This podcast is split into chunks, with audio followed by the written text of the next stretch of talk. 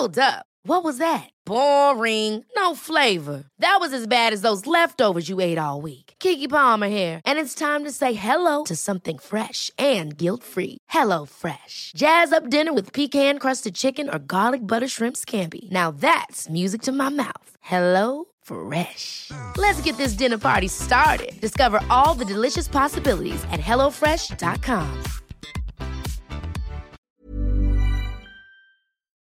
Boah, ich brauche dringend mal Urlaub. Am besten weit weg, so oben auf dem Berg oder so. Ja, am besten 3000 Meter über Meeresspiegel. Was schätzt du, wie viele 3000er sind in Osttirol? Keine Ahnung, fünf? 266. Was? Wenn du also mal Bock auf richtigen Sport hast, kannst du in Osttirol richtig gut klettern, Mountainbiken oder Weitwandern. Ich bin da eher so Team Selfcare, also Yoga auf dem Berg machen, irgendwo in unverbrauchter Natur, frische Luft atmen und Abendsterne angucken ohne Lichtverschmutzung. Hm, das geht in Osttirol auch. Die Region vermeidet bewusst den Massentourismus, Bonus, sondern fördert authentische Erlebnisse für alle, die es ursprünglich mögen und sich auf das Wesentliche besinnen wollen. Falls du ein bisschen was brauchst, um den Puls höher zu treiben, kannst du auch beim Dolomitenmann mitmachen oder den höchsten Berg Österreichs bezwingen und beim Glockner Ultra Trail mitmachen. Boah, da würde ich maximal zugucken. Ich bin dann ja eher so bei der Kulinarik. Aber das geht in Osttirol in den 22 ausgezeichneten Restaurants auch. Osttirol ist, wo die Freiheit auf den Berg trifft. Mehr über seine raue Natur und die spannenden Events findest du auf www.osttirol.com.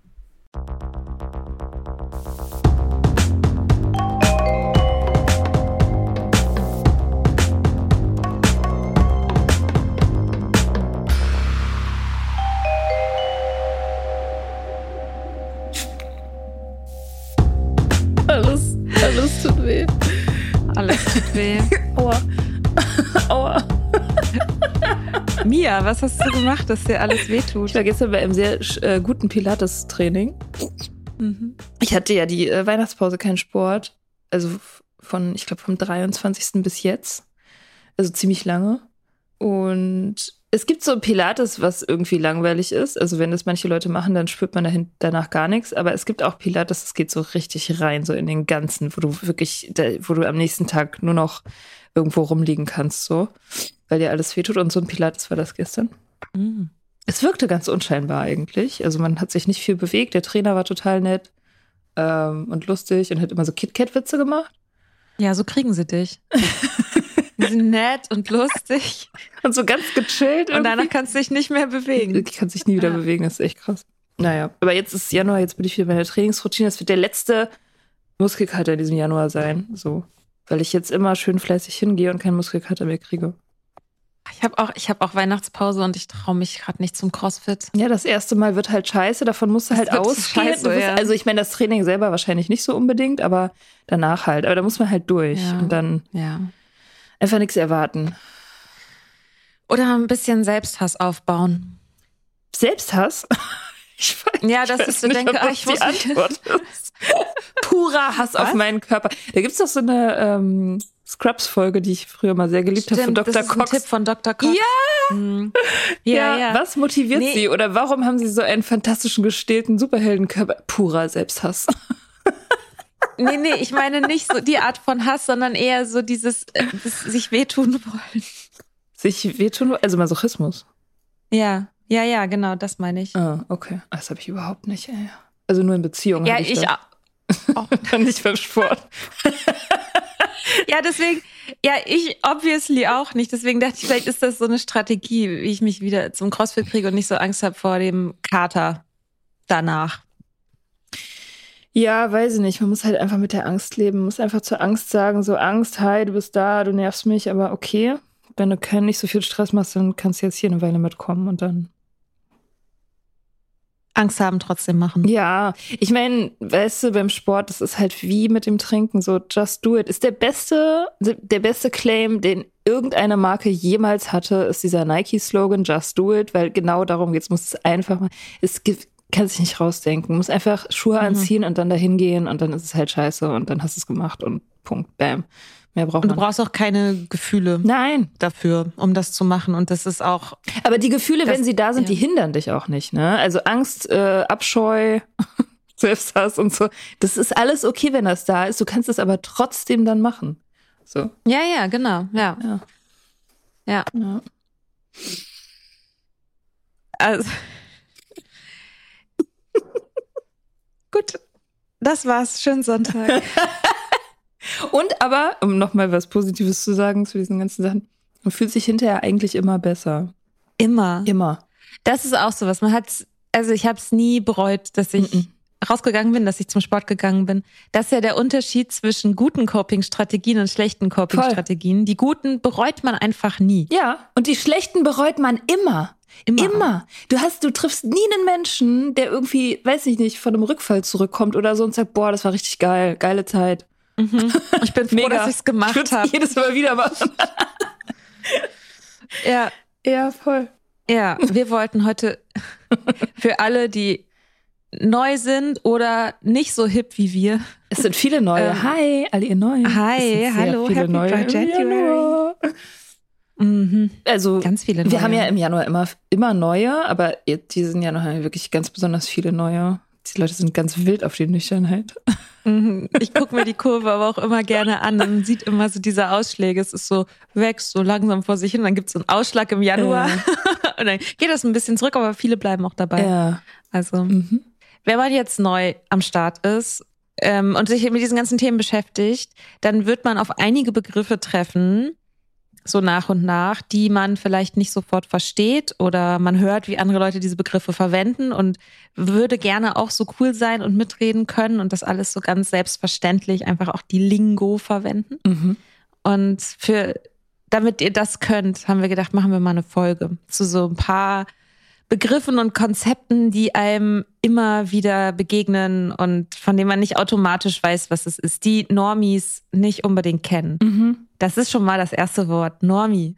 Normie, stimmt. Normie, ja. Was ist ein Normie? Normie ist jemand, der in großen, dicken Anführungsstrichen normal trinken kann. Also jemand, der damit kein Ding am Laufen hat, der keine Suchtgedanken hat, der keine Schwierigkeiten hat, der halt über Alkohol so wenig nachdenkt, wie wir über äh, Tee. Minztee ist immer das, das Beispiel, ne? Wie wir über Minztee Mhm. nachdenken. Ist Minztee im Haus oder nicht? Keine Ahnung, ist egal. Gibt's Minztee auf dieser Party? Ja, vielleicht. Wenn ja, trinke ich einen. Wenn nicht, trinke ich etwas anderes. Die so ein Verhältnis mit Alkohol haben. Das sind Normis. Ja, Rätselhafte Wesen. Genau. rätselhaft. Nie verstanden. Nie verstanden. Ich hatte mal, äh, ein Freund von mir hat mal äh, erzählt, dass ähm, bei seiner Fußballmannschaft beim Training sich zwei Typen so ein 0,3er Bier geteilt haben. Und der war so völlig außer sich. Der meinte, das waren erwachsene Männer. Die haben sich ein Bier geteilt, ein kleines. Irre. Absolut irre. Ja. ja, sollen wir, wir gehen einfach die Liste nicht alphabetisch durch, ne? Wir haben gerade gesagt, wir, wir machen die, wir machen die äh, Freestyle, die Liste und die alphabetisch geordnete Liste findet ihr dann fein säuberlich beschrieben in unserem Newsletter. Vielleicht wird es humorvoll. Mal gucken. ähm, die, die Idee zu dieser Folge ist äh, entstanden, weil wir irgendwann mal eine Nachricht bekommen haben von einer Hörerin, die sich gewünscht hat, dass wir was über das Konzept vom Dry Drunk erzählen. Was wir immer mal wieder ähm, fallen gelassen haben in Folgen. Und ähm, vielleicht machen wir auch noch mal eine extra eigene Folge dazu. Aber so ganz grundsätzlich Dry Drunk, also trocken betrunken, würde man übersetzen. Ne? Trockenrausch. Trockenrausch. Ah, Trockenrausch, ja. Ähm, Im Grunde Leute, die, die alkoholfrei sind aktuell, sich aber überhaupt nicht mit ihrem Konsum auseinandersetzen oder also mit dem vorherigen Konsum, die vielleicht eine Trinkpause machen, aber nichts in ihrem Leben verändern und sagen, ah ja, ich gehe einfach in dieselben Kneipen, ich hab, mach dieselben Sachen und bleibe komplett an der Oberfläche, was meinen eigenen Konsum angeht. So. Ja, und Ne? die halt, die halt im Prinzip die darunterliegenden Probleme nicht bearbeiten. Also de, der Begriff kommt von AA. Also die Gründer. Wieso, glaube ich, die meisten Begriffe, die Ja, wir viele- jetzt nennen, kommen aus Begriffe, AA. ja. Ja. Ja, weil das die einzigen irgendwie sind, die so eine, die so eine Fachsprache überhaupt entwickelt Ja, haben. Von den anonymen Alkoholikern. genau. Alcoholics Anonymous AA. Aber das, äh, das ähm, Phänomen ist schon auch über EE hinaus bekannt und auch wird auch wird auch ernst genommen, also auch von Therapeuten und so. Ähm, und ich glaube, es geht um Leute, die halt deren Probleme, also die halt ihre Probleme, irgendwelche tiefschiffenden psychischen Probleme halt mit Alkohol behandelt haben im Alleingang, also die, die halt Medikation betrieben haben und die dann aber, wenn sie aufhören zu trinken, nicht diese Probleme lösen oder therapieren oder so.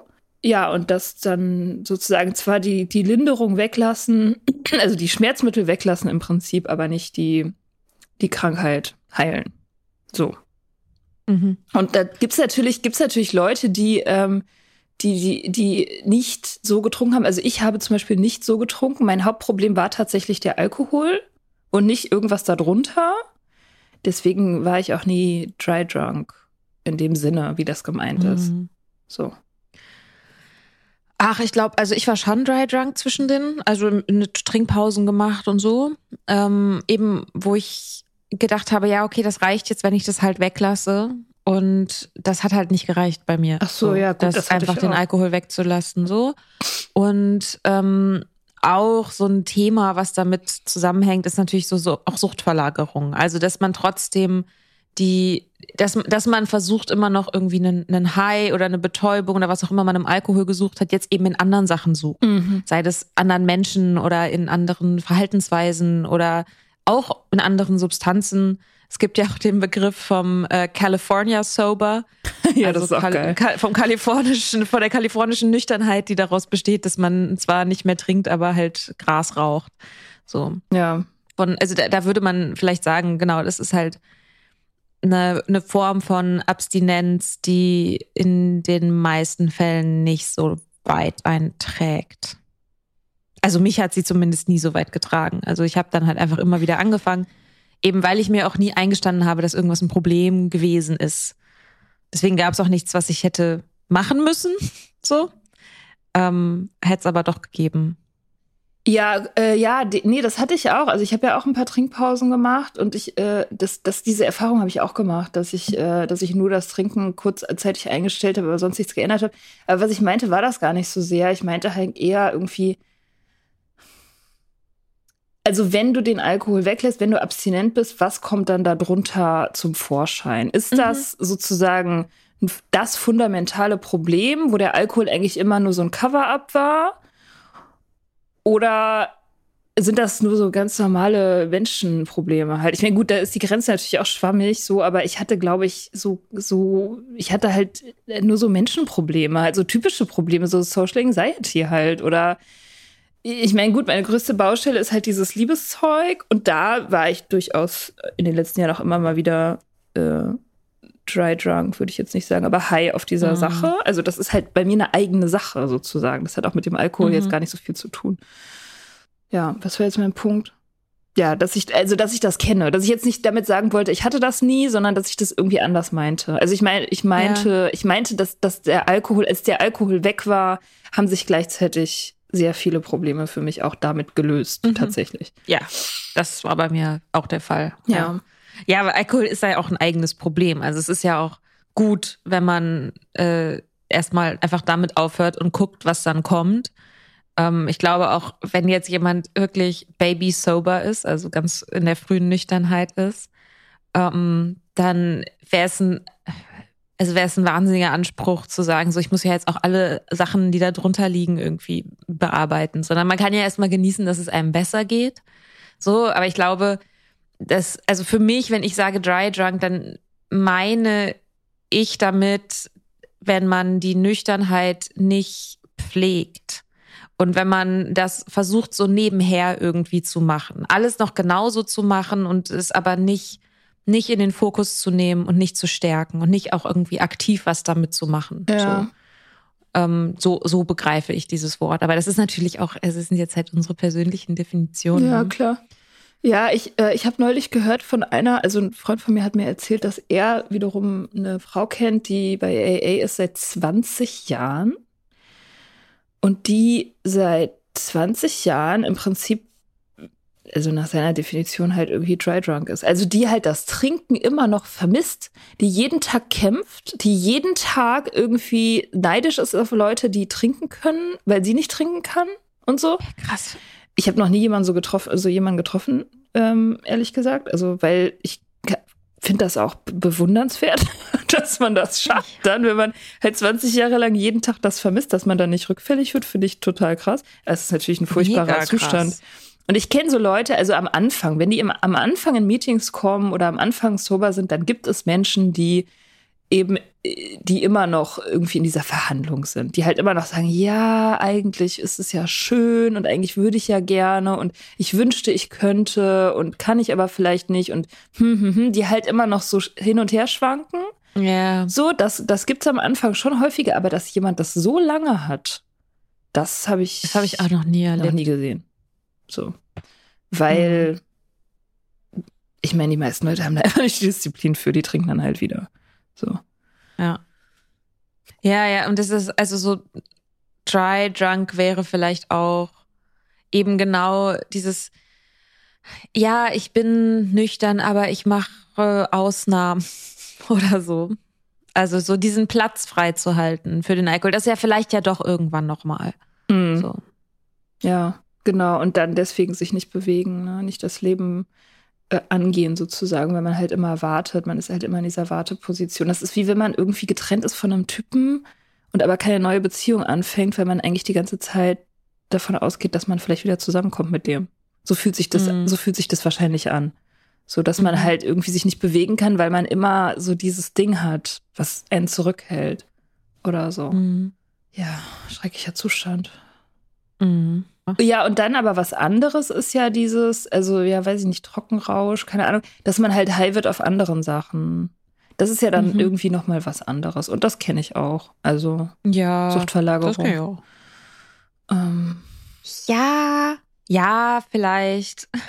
Ich finde bei Suchtverlagerung, ich, ich finde das Wort manchmal ein bisschen schwierig, weil es so klingt, als ob alle anderen Sachen, die auch so eine ähnliche Funktion haben, genauso schwierig oder gravierend sind. Also es wie das Trinken zum Beispiel, also wie die primäre Sucht oder was auch so. Und das finde ich, also das, das Wort kennt halt nicht so wirklich diese Abstufung. Und ich würde schon sagen, dass ich auf jeden Fall Phasen hatte in meiner Nüchternheit, wo ich emotional gegessen habe. So. Hm. Oder wo ich ähm, so ein bisschen high war auf Projekten, weil ich irgendwie dachte, geil, jetzt und jetzt mache ich das und jetzt mache ich das. Und wo ich irgendwie, wo ich gemerkt habe, ich komme gar nicht zur Ruhe, sondern will eigentlich schon wieder das nächste. Und es geht nicht darum, im Jetzt zu sein und präsent zu sein, sondern ich habe jetzt Bock, das noch das nächste anzupacken und noch das nächste. Und dann, dass da auch so ein dass das irgendwann dann eingebrochen ist und dann hatte ich eine Phase, in der es mir dann einfach nicht mehr so gut ging, weil ich so, so ausgepowert war, so als hätte, hätte ich einen Kater ähm, und so. Also das, das kenne ich auf jeden Fall. Auch Social Media, also dass ich irgendwie das Gefühl habe, so, ah ja, ich scrolle hier und ich, ich kann mich nicht so richtig losreißen, so wie ich mich von einer Flasche Wein vielleicht auch nicht so losreißen konnte. Natürlich kann man jetzt sagen, ja, okay, das ist halt irgendwie voll Suchtverlagerung. Und die Frage ist aber, finde ich, immer so, in was für einem Rahmen ist das? Ne? Also das ist halt auch, ja. fällt für mich auch unter Menschlichkeit. Total. Dass man, dass man einfach manchmal nach Dingen im Außen greift und dann feststellt, ja, so viel hat's jetzt nicht gebracht und es tut mir irgendwie nicht gut. Ja. Ja, ist okay. Ja, es ist eine menschliche Konstante einfach. Das machen wir alle und wir und auch das ganze Leben. Also man wird niemals frei davon sein, dass man da Tendenzen hat und dass man es manchmal halt, dass man da manchmal halt irgendwie einen Schritt reingeht in so ein Verhalten. Das ist, glaube ich, auch nicht so problematisch. Das ist halt, ja, das gehört halt dazu. Ich meine, das ist halt Dopamin im Hirn, ne? So, mhm. so ist es halt. Und Balance ist halt immer nur der Mittelwert. So, es gibt halt immer ja. Ausschläge nach oben und unten. Und zu leben ist halt und sich immer wieder neu kalibrieren und nicht, dass es nie auftritt, sondern dass man immer wieder die Mitte zurück, dass man da immerhin zurückpendeln kann. Mhm. Ja. Und es gilt natürlich aber trotzdem, wenn was für ein, ein Problem ist, dann ist das ein Problem so, ne? Also das stimmt ja auch genauso. Ja. So. Ja, es ist halt, ja, es ist wie mit, wie mit allem. Das ist ein Spektrumsding und ein Intensitätsding, so. Aber deswegen, deswegen finde ich halt dieses Wort Suchtverlagerung kann problematisch werden, weil es halt so ein, so ein bisschen so ein übergestülptes, Allgemeines und das darf man dann nicht. Und dass ich das auch kenne von Leuten, die, die nüchtern sind, dass sie vielleicht extra hart sind äh, zu sich in Bezug auf diese Sachen, weil sie sagen, ja, das ist ja dann quasi genau das Gleiche wie die Sucht. Und mm. da ist halt, finde ich schon immer die Frage, okay, wie, wie out of control ist das denn? So. Und ist das vielleicht auch okay, da, das, das auch mal zu machen, so, solange eben halt, solange es in einem gewissen Rahmen bleibt. So. Und sich dafür nicht total abzufacken. Das ist sowieso nie eine gute Idee, sich für solche Sachen abzufacken. Das hilft nämlich tatsächlich nicht. Mm, nee. Es gibt Leute, die tatsächlich ähm, da alles permanent irgendwie mit ihrer Suchtpersönlichkeit erklären. Also ihren Schokoladenkonsum zum Beispiel, die dann halt auch immer so sagen so, ja, ach ja, ich brauche noch eine Praline, weil äh, ich bin ja so eine Suchtpersönlichkeit. Dann denke ich mir immer so, nein. das ist einfach, das haben wir alle. So, das mhm. hat jedes Kind. Äh, das ist okay. Mhm. Ja.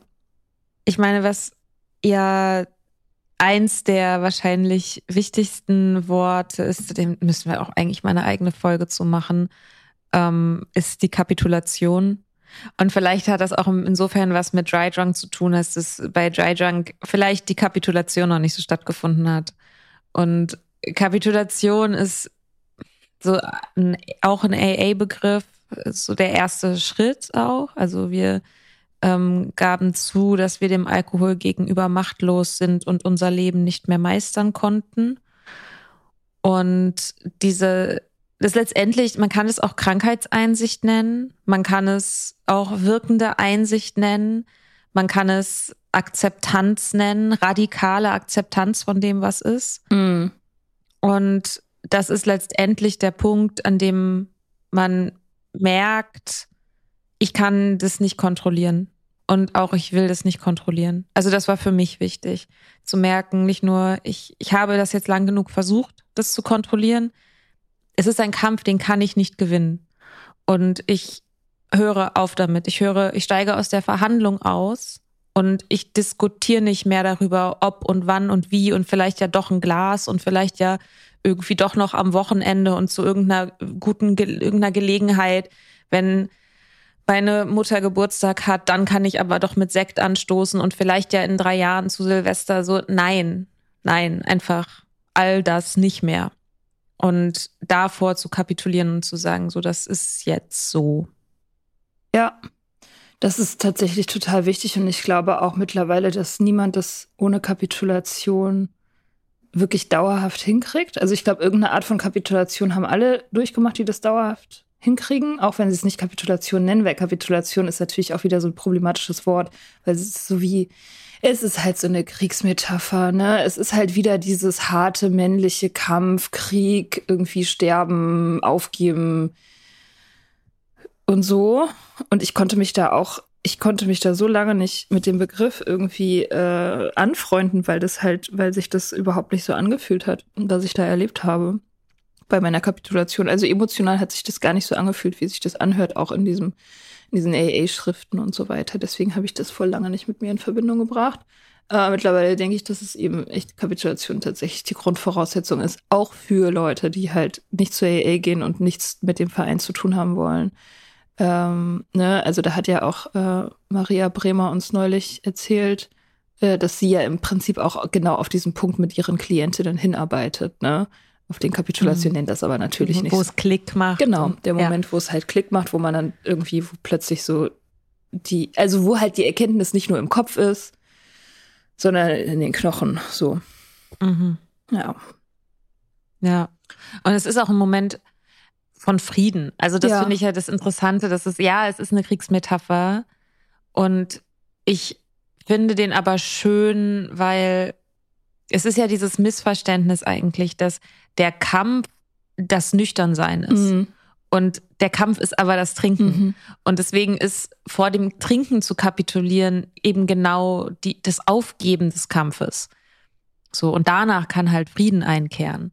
Und deswegen finde ich den eigentlich, finde ich es insofern eine okay Kriegsmetapher, auch wenn ich da manchmal, wenn ich da auch nicht so der Fan von bin.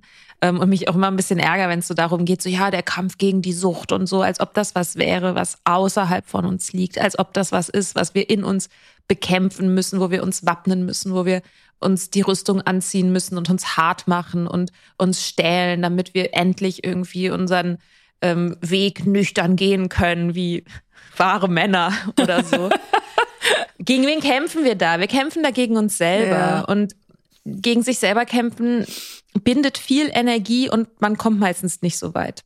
Und das ist eben genau für mich die Kapitulation, ist eben auch das alle Viere von sich strecken, sich in den Sand legen in der Arena und sagen so, ich höre jetzt auf. Ihr könnt da draußen machen, was ihr wollt. Mhm. Ich höre auf. Und das ist für mich eher eine eine Metapher für Frieden als für Krieg. Voll, ja. Aber das, was, weswegen ich das immer total kontraintuitiv fand, äh, war, weil, also für mich ist eine Kapitulation vor etwas bedeutet, das andere hat gewonnen und hat jetzt die Macht über mich und entscheidet halt über mich. Aber es ist ja genau das Gegenteil, was passiert. Also, ne, wenn ich vor dem Alkohol kapituliere, dann ist in dieser Metapher ja der Alkohol der Sieger. Ähm, Mhm. ne, und, und, und das, und hat halt die Macht. Also für mich wäre eigentlich, Kapitulation würde ich so verstehen, ich kapituliere vor dem Alkohol, würde eigentlich für mich bedeuten, ich trinke mich zu Tode. Das wäre Mhm. eigentlich die Kapitulation vor dem Alkohol. Aber das ist es ja Mhm. nicht. Also, und deswegen habe ich das vor lange nicht verstanden, weil ich finde diese Metapher Mhm. nicht gut. Ich finde sie nicht, Ja. ist, die ist, die, irgendwie greift die bei mir einfach überhaupt nicht. Weil das, ja. Ja, ich finde, es ist halt, es gibt halt so eine lebensbejahende Kapitulation und eine lebensverneinende Kapitulation. Ja. Und die, die lebensverneinende Kapitulation wäre eben genau das, Ja. zu sagen, so, das, ähm, es bringt ja eh alles nichts. So. Nach einer kurzen Pause geht es weiter.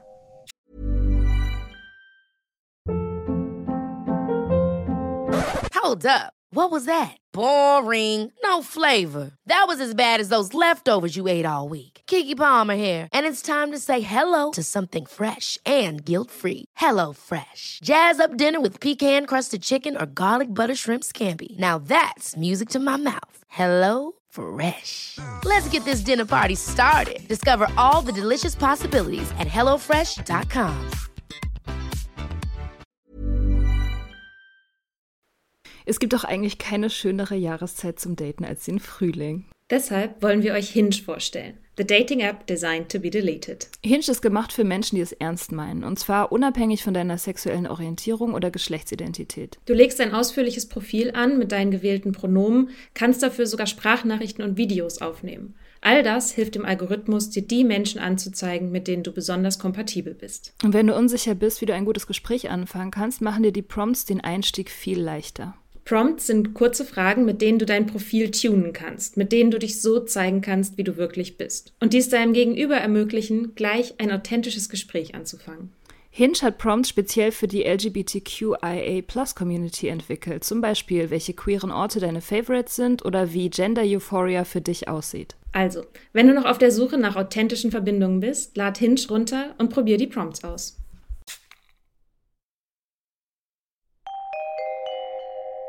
Ja. Äh, White Knuckling passt dazu, weil das ist Passt das, was, was man macht, äh, bevor man kapituliert hat. White Knuckling ist das, was man macht, bevor man, bevor es leicht wird.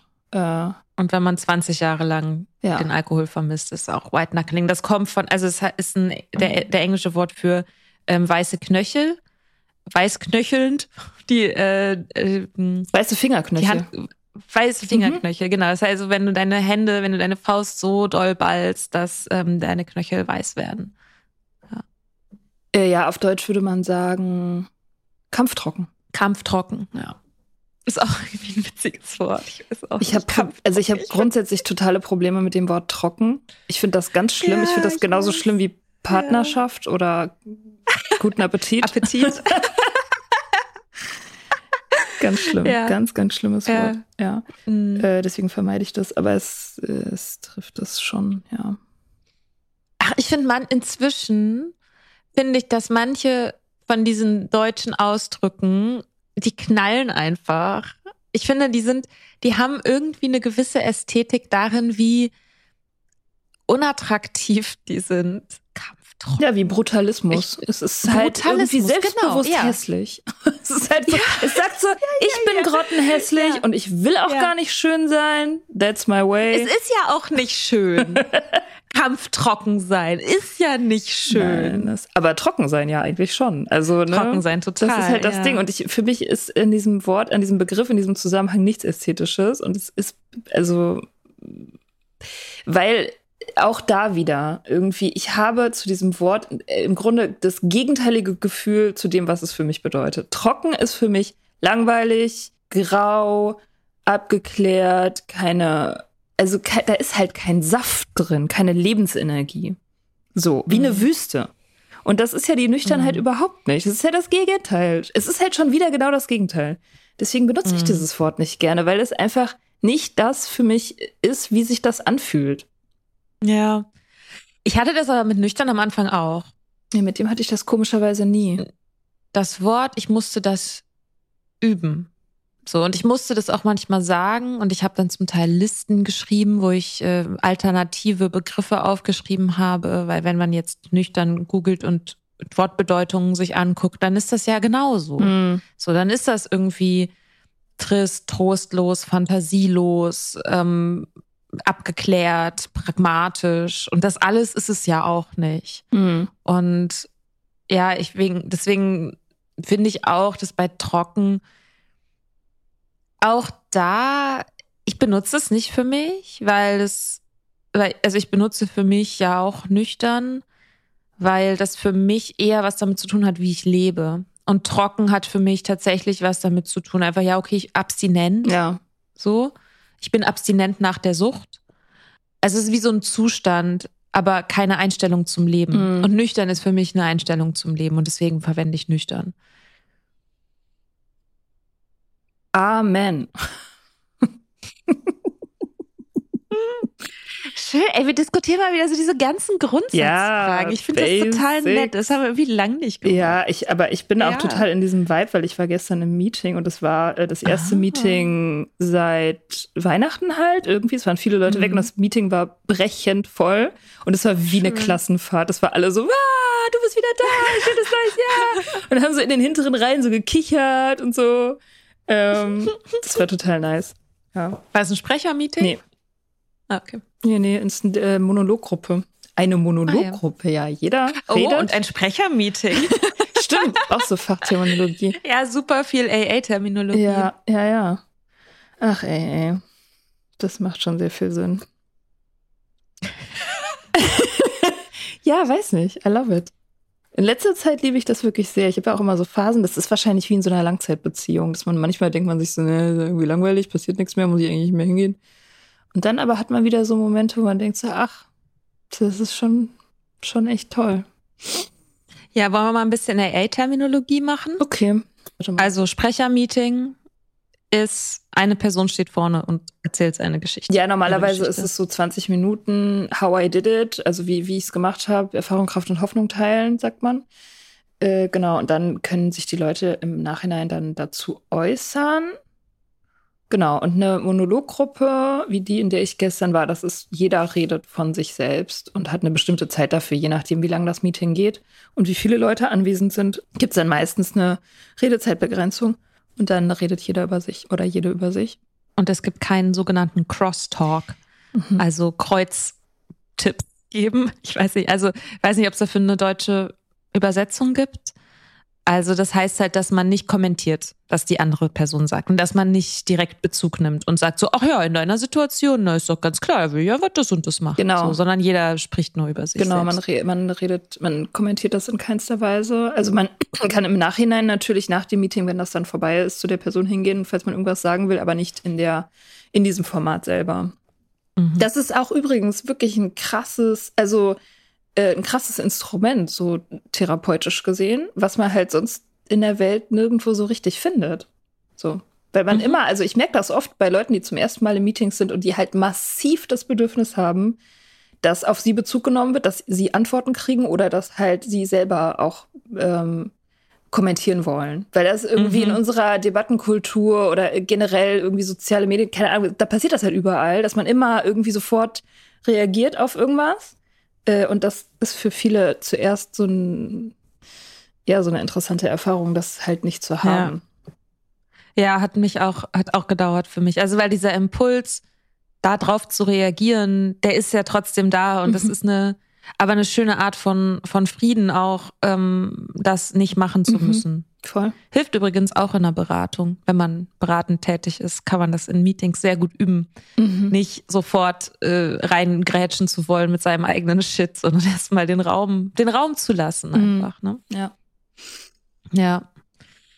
Und auch das Sprechen ist auch eine, ist auch eine Fähigkeit. Also zehn Minuten am Stück zu sprechen. Ich meine, man kann sich natürlich auch einen Podcast anschaffen.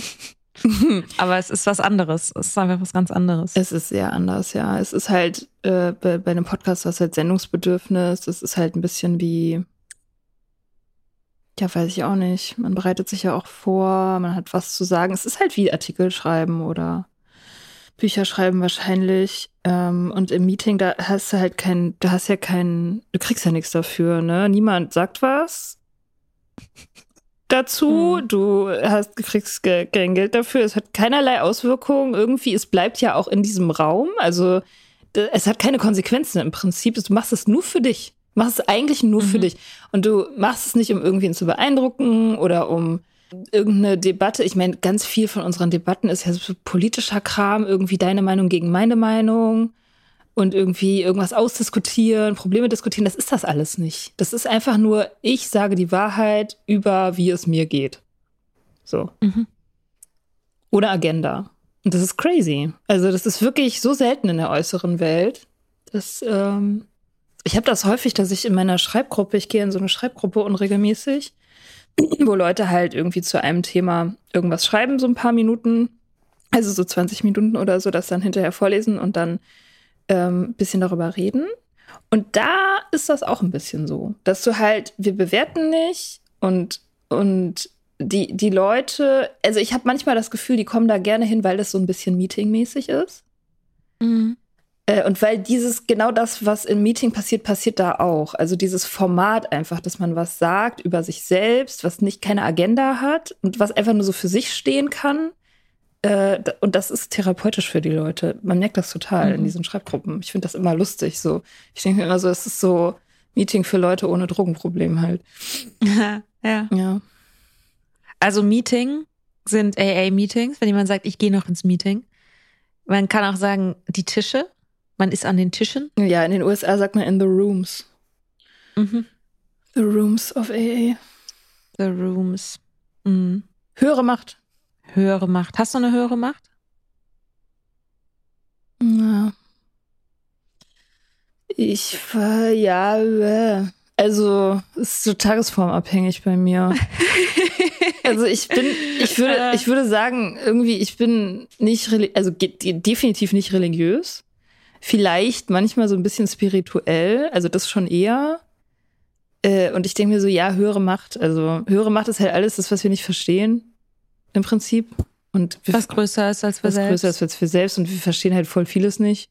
Und deswegen gibt's halt auch mega viele höhere Mächte, meinetwegen. So. Ja. Ja. Ja. Du, hast du eine höhere Macht? Ja, so, ich habe so eine Instanz in mir gefunden. Das hat auch eine Weile gedauert, aber die sich stetig anfühlt und freundlich. Also das ist sozusagen ein Modus oder eine Stimme in mir, auf die ich zugreifen kann.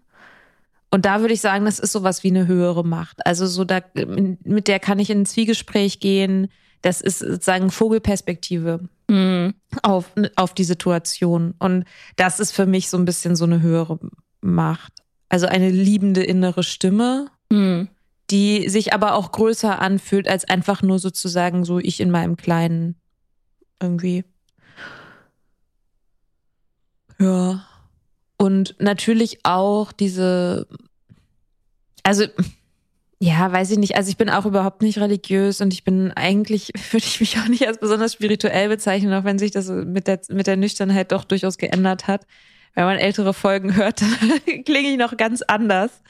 Ähm, aber ja, also auch wenn zum Beispiel sowas, so ein Flow-Zustand oder wenn man, wenn Kreativität anfängt zu fließen oder wenn wirklich wenn so eine Verbindung zwischen Menschen entsteht und man das Gefühl hat, hey, hier ist alle klicken miteinander und es ist ein, es ist eine, es ist ein guter Vibe und fühlt sich aufgehoben und da, das sind so Momente, wo ich so denke, ja, da ist schon auch so ein bisschen Magie da. Mhm. Und das sind so, das sind Momente, wo ich denke, ja, das, da höhere Macht, da kann ich mit, kann ich mitgehen, so. Das ist aber für mich jetzt nicht unbedingt Gott oder so. Und erst, also erst recht kein, kein christlicher oder religiöser Gott. Mhm. Ja, aber das ist so die, so Magie, Magie im Alltag und sowas, wo ich mich manchmal drauf besinnen kann und vertrauen kann. Das ist, wird schon. So. Ja, man äh, bin in AA sagt man, also im amerikanischen AA sagt man, wenn man nicht an Gott glaubt, also GOD, dann kann man auch äh, Group of Drunks dafür einsetzen. Mhm. Also das Meeting Was selber. Ist das Meeting. Ja. ja. Und das äh, kann ich schon auch. Das ist so im Meeting. Ja. Das ist wirklich so. Also wenn neue da sind beim Meeting und die sind meistens irgendwie verzweifelt und ziemlich durch, man merkt, dass da irgendwie so ein, so ein emotionales Netz gespannt wird, was die Leute auffängt und was sie auch wirklich merken. Mhm. Ohne dass irgendjemand explizit irgendwas sagen würde zu der Person. Mhm. Aber man, ich habe das in meinem ersten Meeting total gemerkt, so dass ich da irgendwie so plötzlich dieses Ich kann endlich atmen Gefühl hatte. Und das haben viele und man sieht das auch, wenn da neue kommen und die das haben, man merkt das einfach. So dass es irgendwie, dass da irgendwas am Werk ist. Ja. Mhm. Irgendwas hatte ich hier gerade noch bei AA. Ach so, ja, hier. Es gibt noch so ein paar Ausdrücke bei AA die sich auf die Schritte beziehen. Mhm. Also äh, AA sind ja also zwölf Schritte Programm. Zwölf Schritte müssen wir jetzt vielleicht nicht alle durchgehen, mhm. aber es gibt so ein paar extra Ergänzungen zu den Schritten und das ist einmal sogenannte es gibt die One-Stepper, das sind die, die äh, kommen, Kapitulation machen und dann fertig. Dann gibt's die Two-Stepper, das sind die, die kommen, Kapitulation machen und dann direkt zum zwölften Schritt äh, switchen. Zu denen gehöre ich, glaube ich.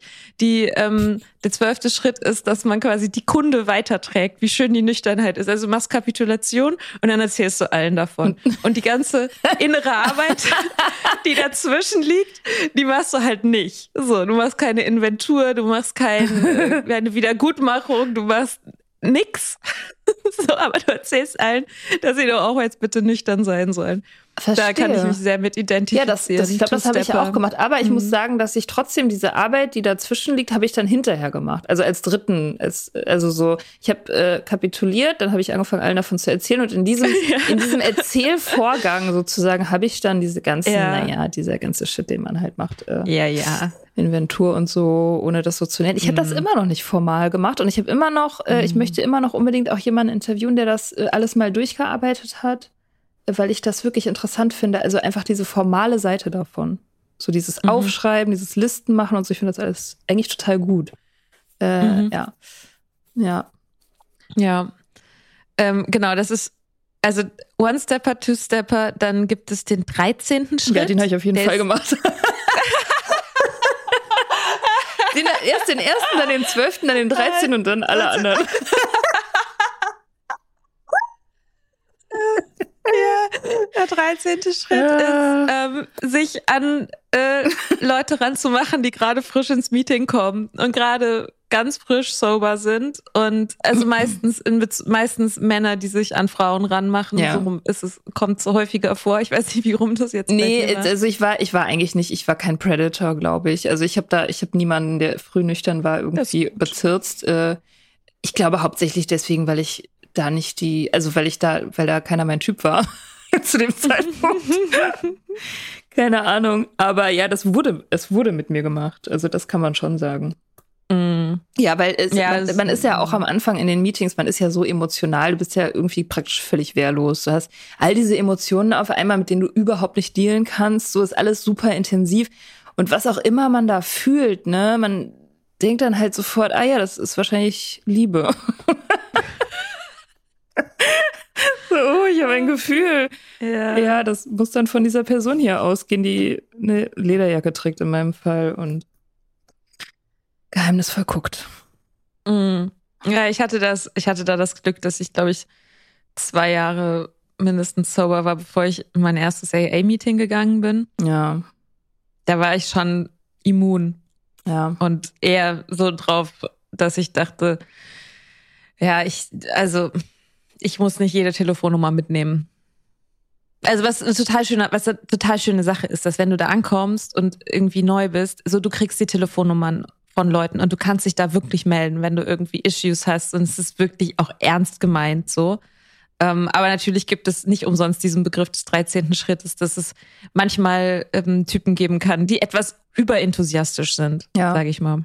Ja, ja, absolut. Ähm, das gibt's. Man wird auch angegraben natürlich. Man ist natürlich auch super interessant, wenn man neu ist. Ne? Du bist ja immer irgendwie dann die, die interessanteste Person auf eine Art. Das sollte ich jetzt wahrscheinlich nicht sagen, weil es Leute mega abschreckt. Aber es ist, es ist schon so, ne? Wenn, ich weiß noch, als ich. Oder total anzieht. Also, ja. Wenn, ja. ja, ja, das stimmt. Äh, ja.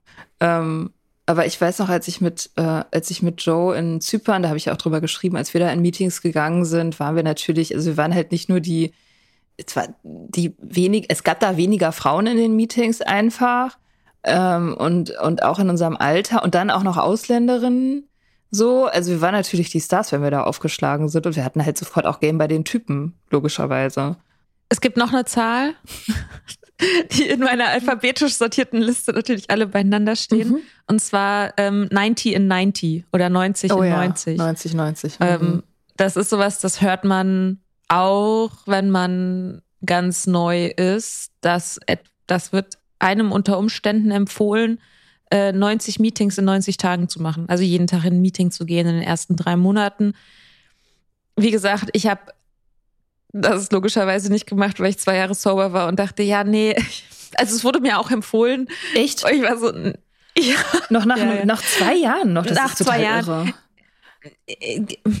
irre. Ja, kein, auf jeden Fall. ja, ich war dann auch so, also, nee. Also ich gehe auch nicht mehr wirklich zu AA, ne, muss ich auch an dieser Stelle mal sagen. Aber ja, ich gehe einmal ja. die Woche, äh, wenn ich es schaffe, manchmal auch eben weniger. Und ich äh, habe das von Anfang an so gemacht. Ich bin nie, ich habe nie 90, 90 gemacht. Ich hatte also damals schon, hallo, ich hatte einen Job.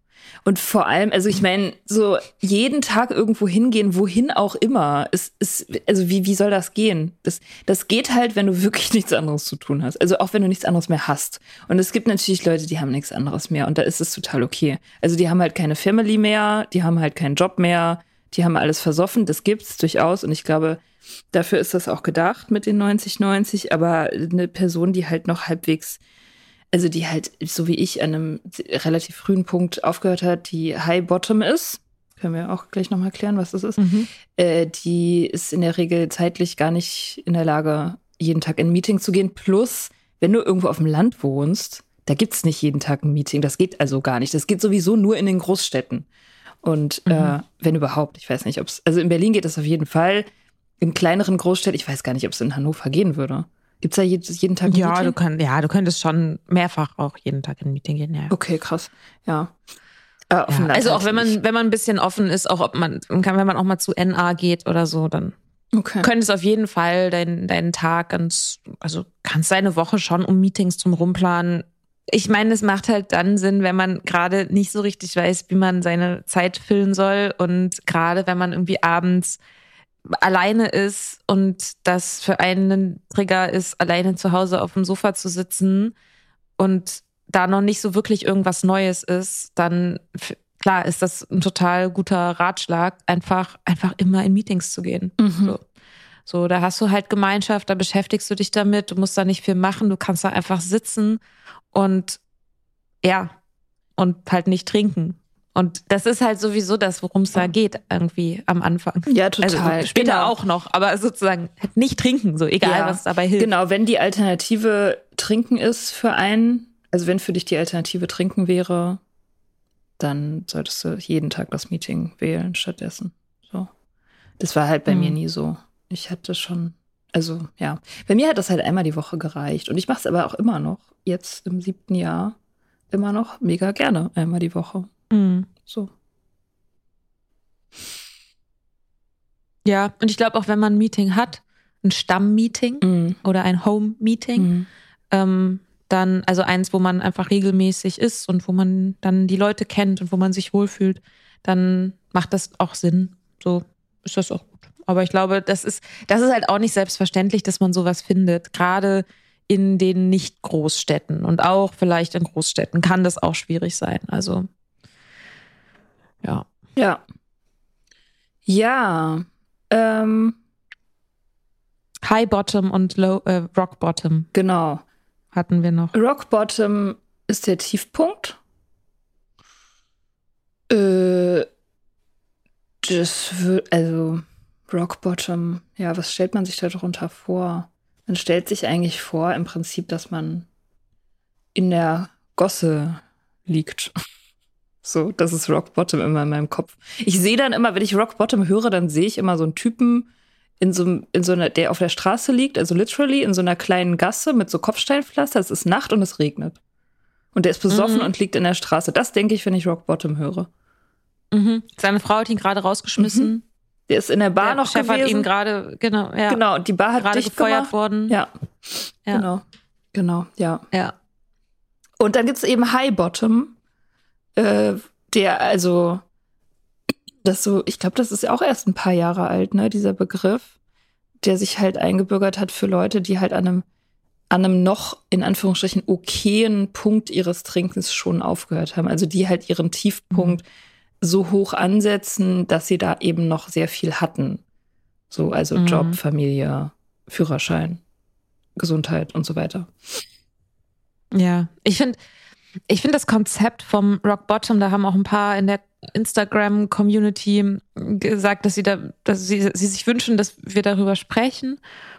Und ich finde das Konzept an sich ein bisschen schwierig, weil es eben genau so klingt wie, okay, du musst ganz unten sein und es gibt aber, wenn es um, wenn es um Sucht geht, gibt es kein ganz unten, weil ganz unten ist tot. Ja, Und es geht immer noch tiefer. ja. Und es ist so eine so ein Klischee, glaube ich, auch im Kopf von vielen Menschen, dass man erst ganz unten angekommen sein muss, damit es dann nur noch nach oben geht Mhm. oder damit man überhaupt dann auch loslassen darf.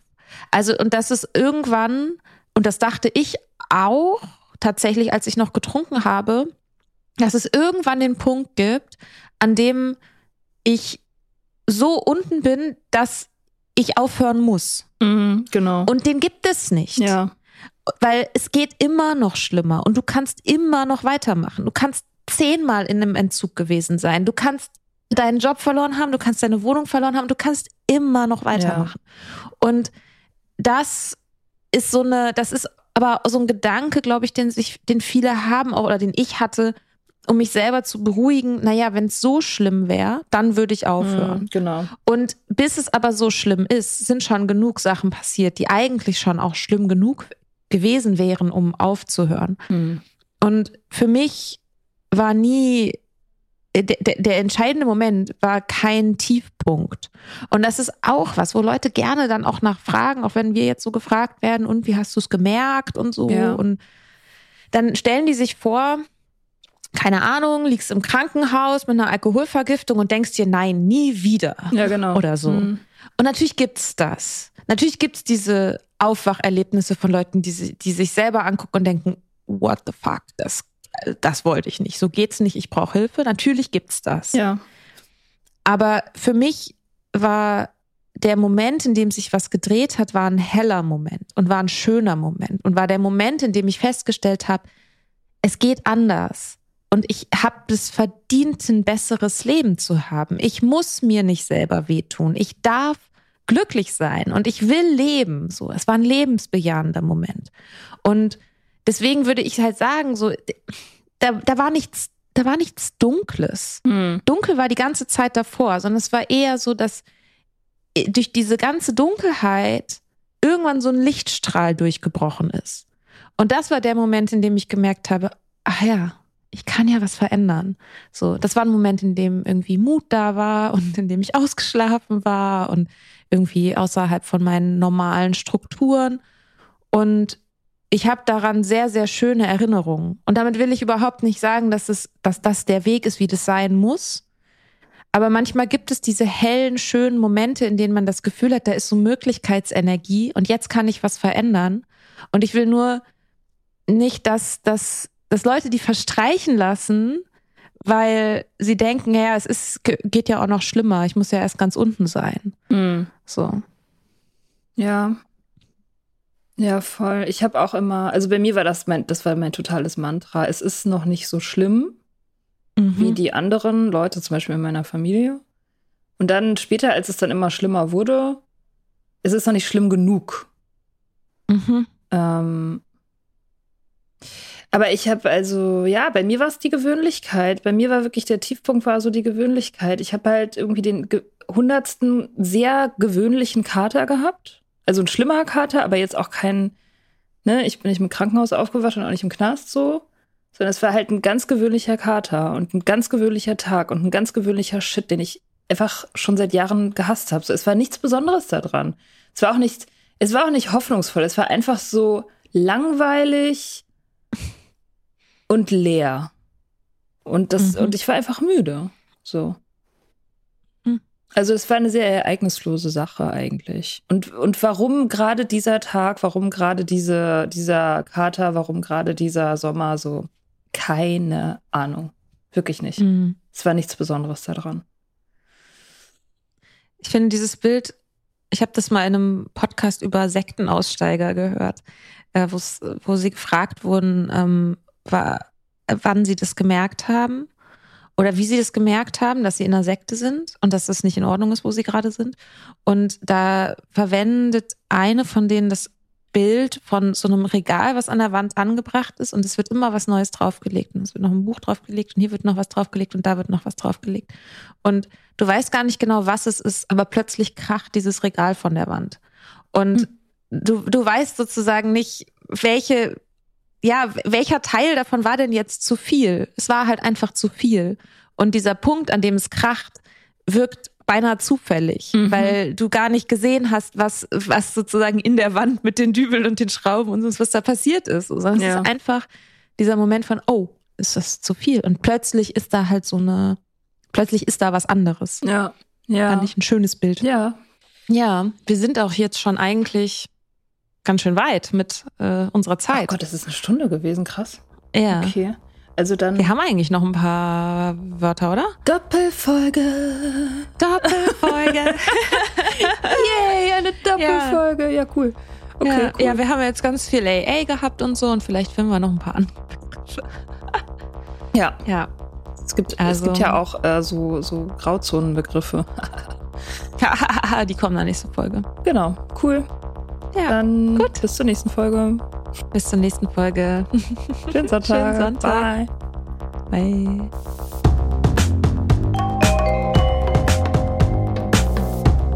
Wir hoffen, dir hat diese Folge gefallen. Wenn du mit Soda Club up to date bleiben willst, dann kannst du das auf sodaclub.com. Dort findest du nicht nur alle Podcast-Folgen, sondern auch das Soda Mag, Magazin für Unabhängigkeit. Wenn du Steady-Mitglied wirst, kannst du unsere Arbeit unterstützen und bekommst noch dazu unseren Newsletter voller geiler Bonusinhalte. Schreib uns für Feedback, Fragen und Themenvorschläge. Wir lesen alles. Und wenn du uns Sternchen bei Apple Podcasts und Herzchen bei Instagram gibst, dann lieben wir dich für immer. Bis bald auf sodaclub.com.